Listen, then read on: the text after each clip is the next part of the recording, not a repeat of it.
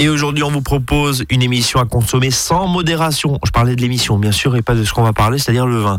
Bonjour, Jean-Jacques Bott. Bonjour. Président de l'UFC Que Choisir du Rhin. Jean-Jacques, aujourd'hui, on va parler d'une étude qui a été publiée euh, fin 2017 par l'UFC Que Choisir et qui parle des grands vins de Bordeaux et de leurs résidus en pesticides. Alors, on est sur un sujet un peu glissant parce que Forcément, euh, l'image des vins de Bordeaux est très qualitative, l'image des vins de France d'ailleurs est euh, également très qualitative, et pourtant, on s'aperçoit qu'il y a un certain nombre de pesticides résiduels dans euh, certains vins.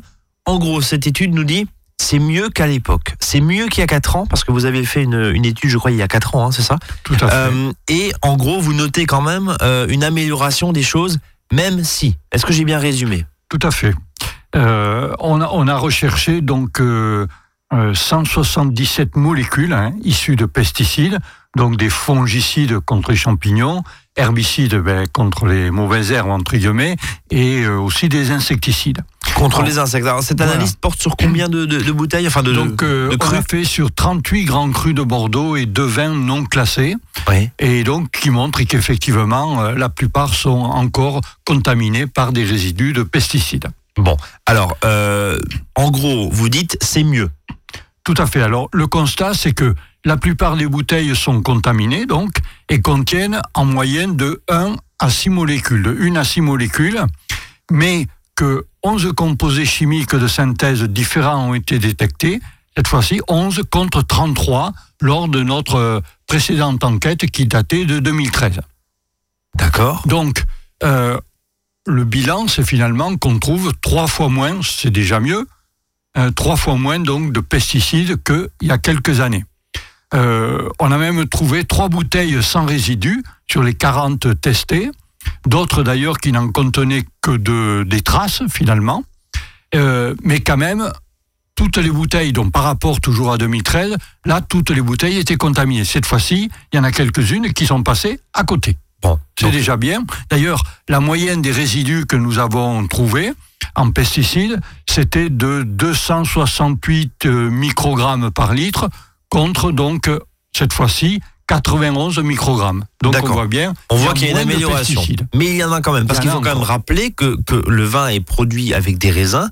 Et ça a l'air totalement fou quand on le dit comme ça, mais, mais contrairement à un jus de pomme ou, ou une sauce tomate, quand les, fruits sont lavés, hein, les fruits et les légumes sont lavés avant d'être transformés, bah, le vin, on va pas laver le raisin avant de le mettre dans le pressoir.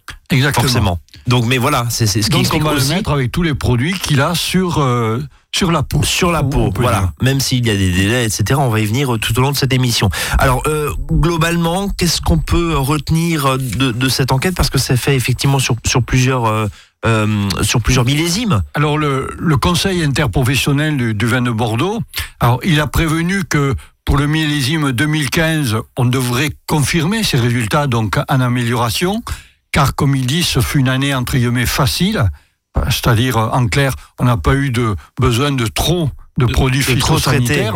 Mais par contre, le millésime 2016, là, on risque un peu à éternuer, car comme il dit, euh, ce patron, euh, l'année fut plus compliqué à gérer. Donc en gros, ce, qui, veut dire très clairement, c'est que forcément, bah, euh, la météo rentre en, ligne de compte, les conditions climatiques rentrent en ligne de compte, et on sait très bien que quand on a des euh, étés euh, très pluvieux, très humides, il faut davantage traiter, sinon la vigne tombe malade. Ça veut dire ça. Quand c'est chaud et humide, les champignons, y compris dans les bois, ils sortent. Hein. Forcément. Bon, on, sent l'amateur là. Alors revenons dans notre bouteille de, de, vin, de vin de Bordeaux, puisque encore une fois cette étude porte sur les vins de Bordeaux. Hein. Il n'y a pas eu d'autres études, en tout cas l'UFC, que choisir sur d'autres régions, mais Bordeaux est d'une des régions, voire la région qui consomme le plus de pesticides, hein. c'est ce que vous affirmez dans, dans l'étude. Euh, tout ça, ça, ça, nous mène finalement à quoi? Alors finalement, euh, on, constate qu'il y a quand même une évolution qui est euh, positive. Hein. La plupart des viticulteurs sont passés dans une agriculture que l'on peut appeler raisonnée. Hein. On verra tout à l'heure un petit peu les, ce que ça veut dire hein, de raisonner. Alors, un exemple qui est significatif euh, sur une euh, on a analysé des bouteilles de mouton cadet. Hein. C'est un, vin de négociant, c'est-à-dire réalisé par un assemblage de vins de différentes origines, donc du vignoble bordelais. Alors que on trouvait 14 molécules différentes dans le millésime 2013, 14. Là, cette année, on n'en a trouvé que je dirais que trois. D'accord. Dont d'ailleurs une était à l'état de trace, même si on en a trouvé une qui était un, considérée comme un perturbateur endocrinien. Donc, on voit que finalement, il ça va mieux. Mais encore une fois, de l'aveu même du président du CIVB, hein, donc le Conseil interprofessionnel des vins de Bordeaux, ça dépend quand même des millésimes. Exactement. C'est ouais, c'est quand même météo. Et donc la météo forcément, ouais. Euh, et oui, donc c'est attention quand même à prendre peut-être avec des pincettes hein, euh, aussi parce que ce qui est vrai une année n'est pas forcément vrai une année suivante, même s'il y a un léger mieux. Tout à fait. voilà ce que en, globalement. En, réponse de Normand. Est-ce qu'il y a d'autres résidus justement que ce que vous avez trouvé là? Oui, en dehors du perturbateur, l'endocrinien entre autres, hein, sur ces 11 molécules, alors il y en avait 10 qui étaient des, qui étaient des, des fongicides. Hein, donc, dont on se sert donc en particulier pour lutter contre la pourriture grise, hein, le, le, botrytis. Donc, euh, on le retrouve donc euh, forcément dans les bouteilles, car euh, ils peuvent être répandus donc peu avant la récolte. Donc forcément, on va les trouver dans, dans le vin. Même s'il y a des, des, délais avant récolte. Hein. limite, voilà. Des délais avant récolte, voilà. Exactement. pour, pour effectivement épandre et, et, appliquer des pesticides avant la récolte. Voilà. Donc il y, y, a quand même un, un cadre législatif. Alors, il faut rappeler que ce botrytis, là, hein, qui est dû à un champignon qu'on appelle Botrytis cinerea, donc euh, il est responsable de tout ce qui est pourriture, hein. alors pas que sur euh, éventuellement la vigne, mais aussi sur le tournesol, la tomate, les fraises, et on connaît les fraises qui sont très joliment pourries, hein, euh, classique ça. Mais il faut savoir aussi que ce champignon, alors dans d'autres conditions, il est aussi responsable de la pourriture noble qui permet d'obtenir donc certains vins liquoreux, comme par exemple le Sauterne pour la région de Bordeaux ou le Tokay. Ou la vendange tardive ou la, ou, la sélection de Grenoble chez nous en Alsace. Exactement. Alors dans les, molécules, donc 10, on disait fongicides, alors il y en avait une autre qu'on a trouvée qui était un insecticide. Hein. Mais disons que l'ingénieur qui a réalisé le test pense plutôt que c'est euh, ce qui compte, c'est le moment où l'insecticide a été mis et pas forcément la dose. Hum qui fait qu'on le retrouve dans euh, les bouteilles par la suite. Alors on va continuer à parler bien sûr de cette étude et, notamment de ce qu'on va y trouver, de ce qu'on a y trouvé. On, en a parlé euh, il y a un instant, mais surtout on va parler des mentions parce que euh, entre le vin raisonné, le vin biologique, le vin biodynamique, le vin sans sulfite, on n'y comprend pas grand chose. Restez avec nous, à votre santé, avec modération. Azure FM 13h07. À votre service, le magazine pratique qui vous facilite le quotidien. 13h, 13h30 sur Azure FM.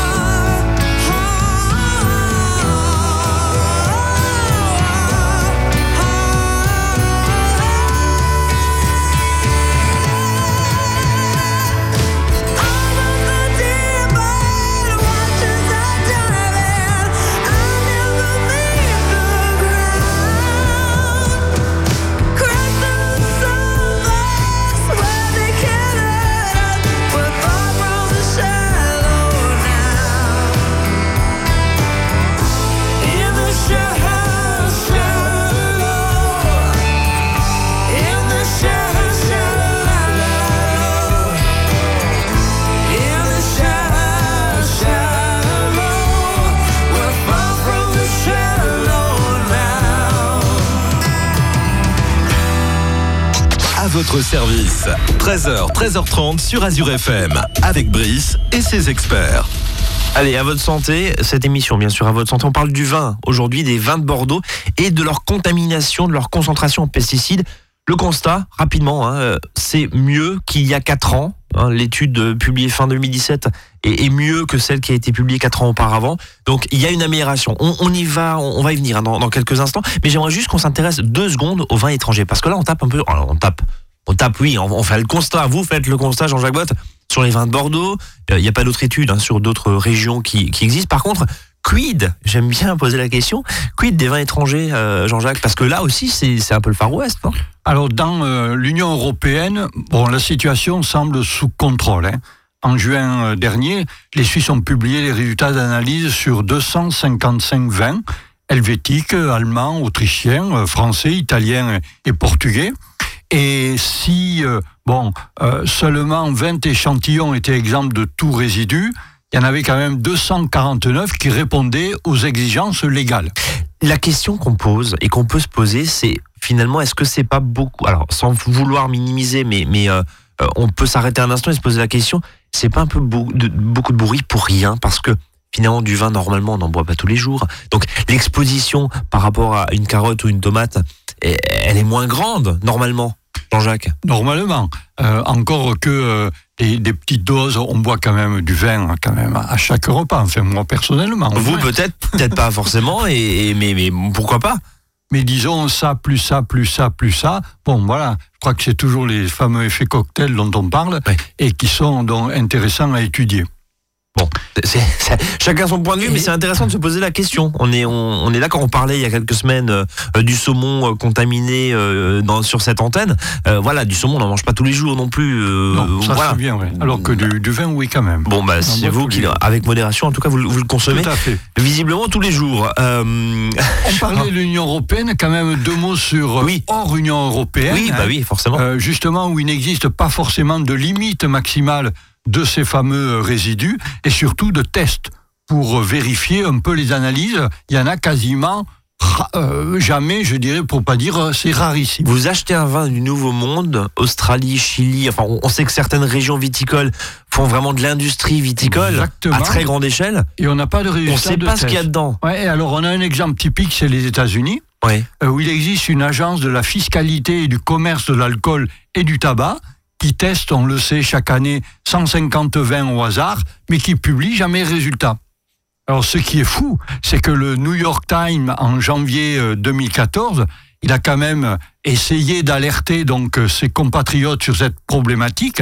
Et sur quoi il s'est basé Sur une enquête de Que choisir. Ah bah tiens, voilà. Que choisir, magazine Donc, Association française, très exactement, drôle. donc pour dénoncer les problèmes des non-tests, je dirais, des vins américains. C'est quand même hallucinant tout ça. Donc prudence quand même, si je puis dire, parce que euh, voilà, on, alors il y a bien sûr, et on va y venir, hein, euh, des vins d'origine biologique euh, en dehors de l'Union européenne, mais, mais peut-être plutôt se porter là-dessus si on euh, ne souhaite pas consommer des vins avec un risque de pesticides.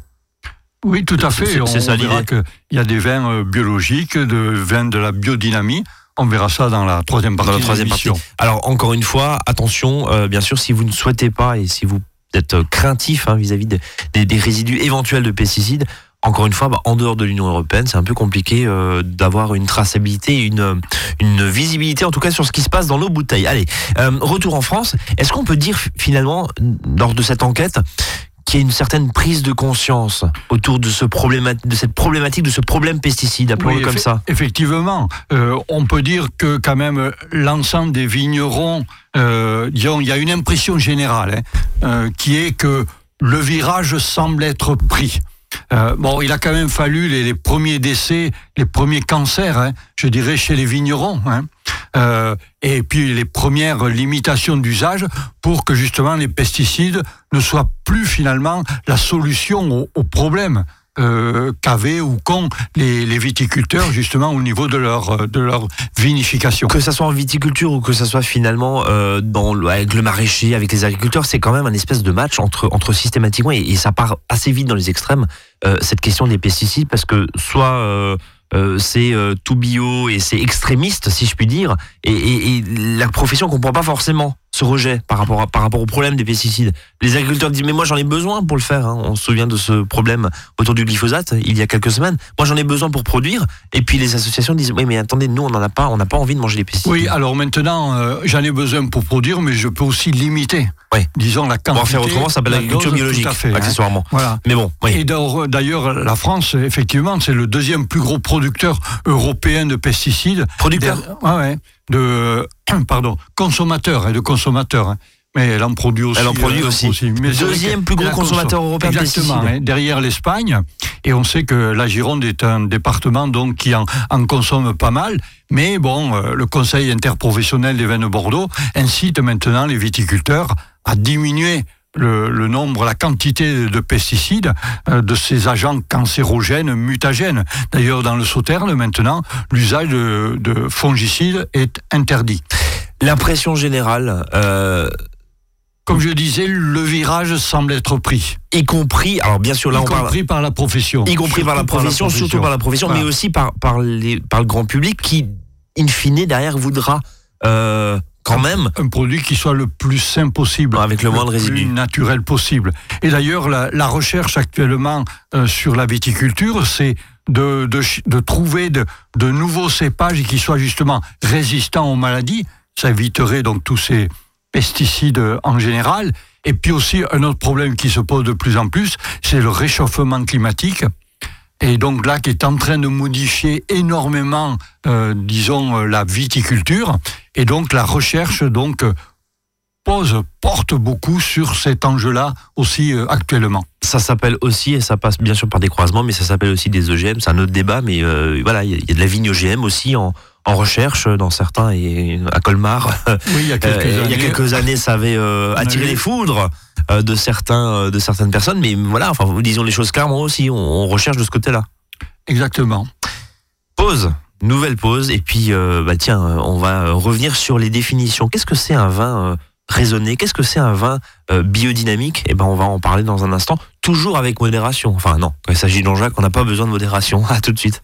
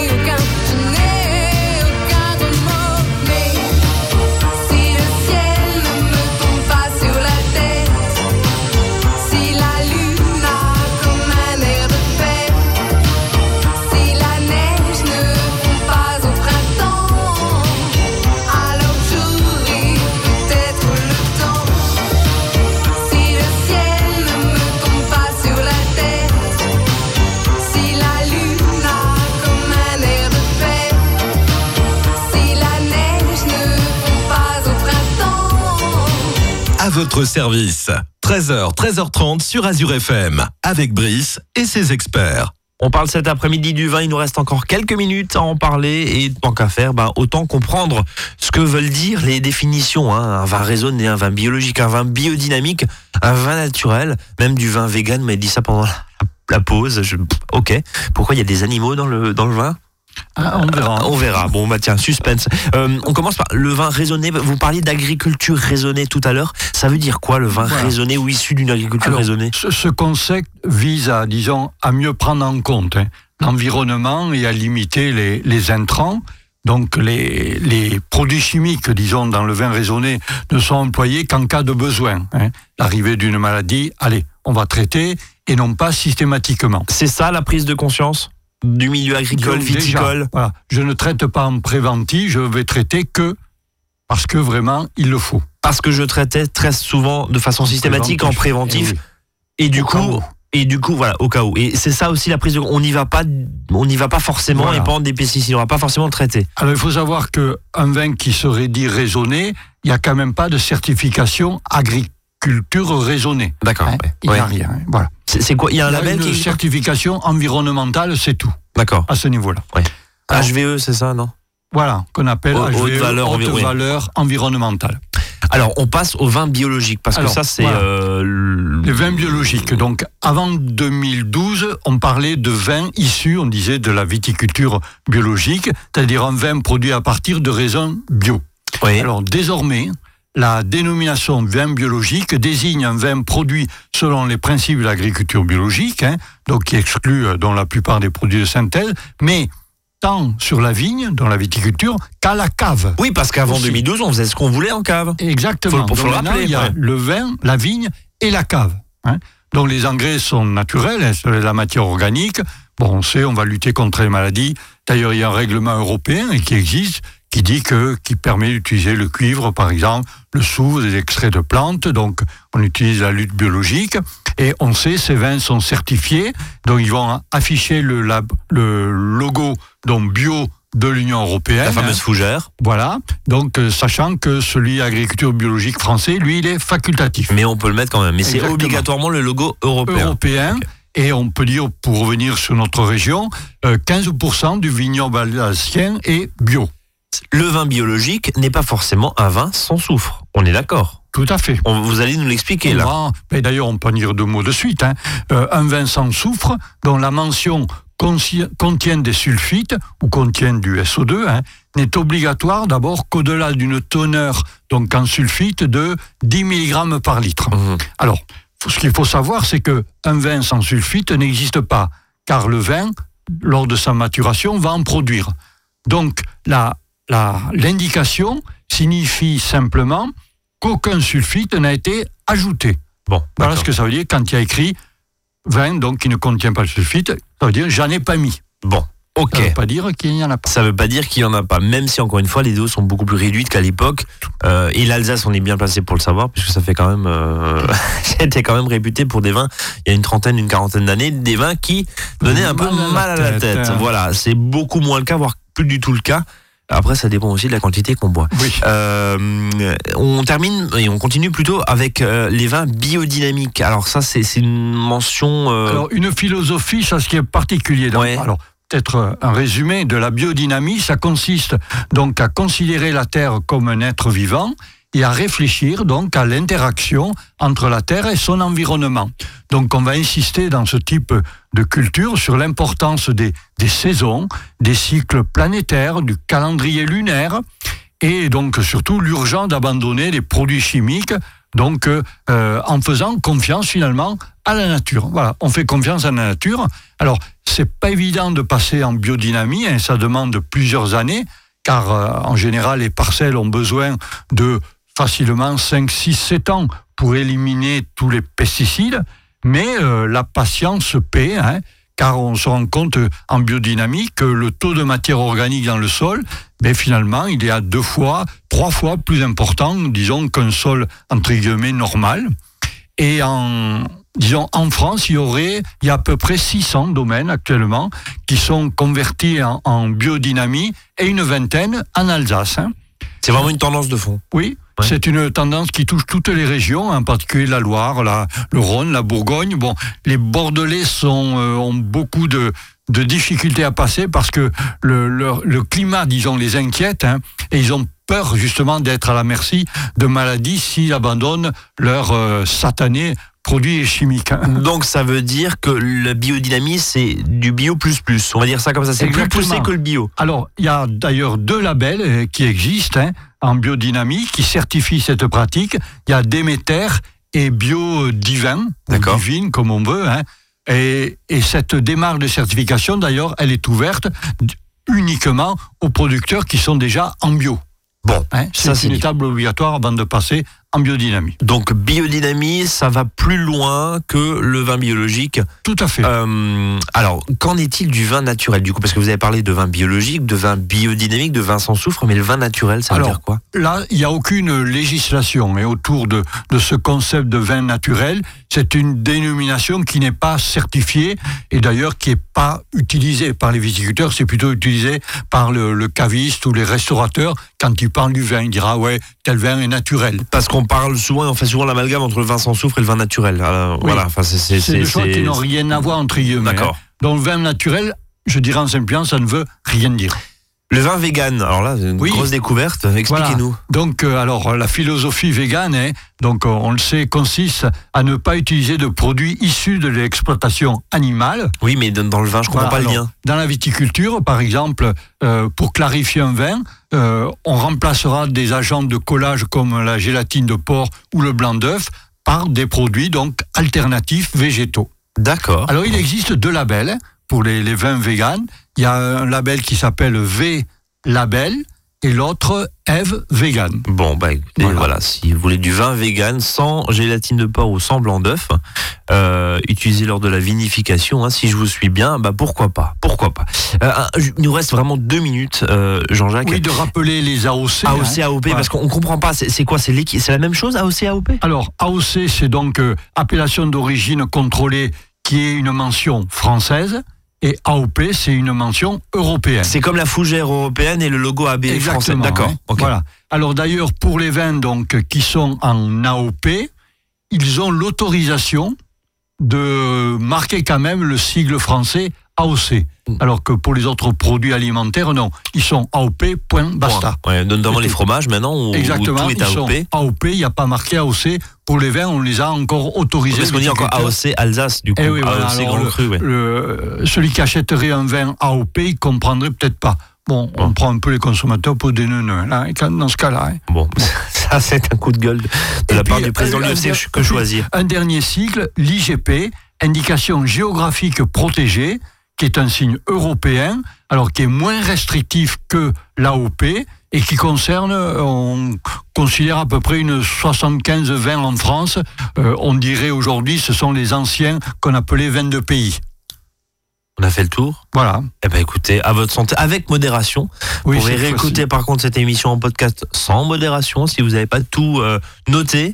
Euh, en gros, ça va mieux, même s'il y a encore des efforts à faire. Tout à On, fait. on peut résumer ça comme ça Exactement. On vous retrouve bien sûr sur orin.ufcquechoisir.fr, Jean-Jacques.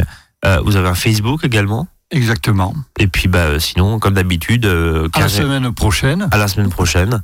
Euh, très belle semaine justement et nous on se retrouve demain 13h 13h30 salut à tous